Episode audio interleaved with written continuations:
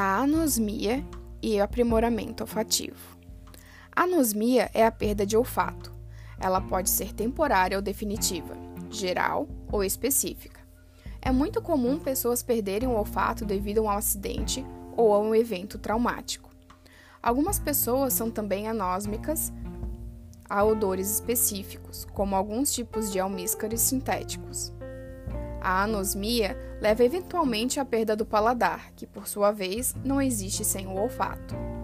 O alcance do olfato deve ser compreendido de duas formas. Existe um componente genético, algumas pessoas têm o olfato mais apurado do que outros, e um componente cultural. Você pode treinar o nariz para captar melhor as notas. Os cegos possuem o olfato mais aprimorado porque foram forçados a usá-lo para perceber melhor o mundo.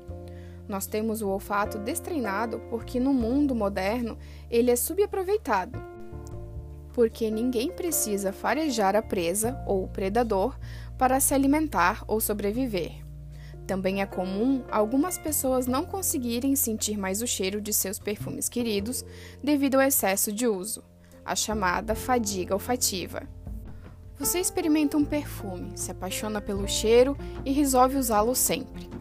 Porém, depois de um tempo, mesmo que aplique uma grande quantidade do produto, simplesmente não consegue mais sentir o cheiro. Não, não tem nada de errado nem com você, nem com seu perfume. O que aconteceu foi acomodação olfativa. Quando a gente não sente mais o cheiro de alguma fragrância, a primeira coisa que pensamos é que o produto estragou e cogitamos jogá-lo fora, ou que está fraco, e então exageramos na quantidade para ver se resolve. Depois de um tempo, não perceberemos mais o cheiro dos aromas, mas os outros ao nosso redor continuarão sentindo.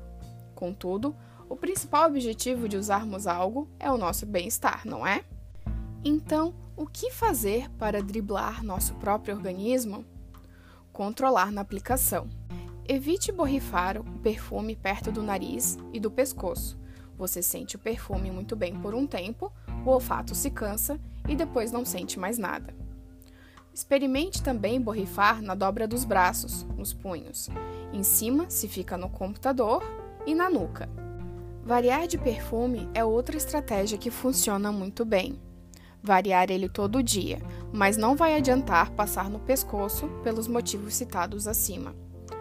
De repente, fazer uns dias de folga sem perfume para não deixar o nariz se acomodar também é outra opção.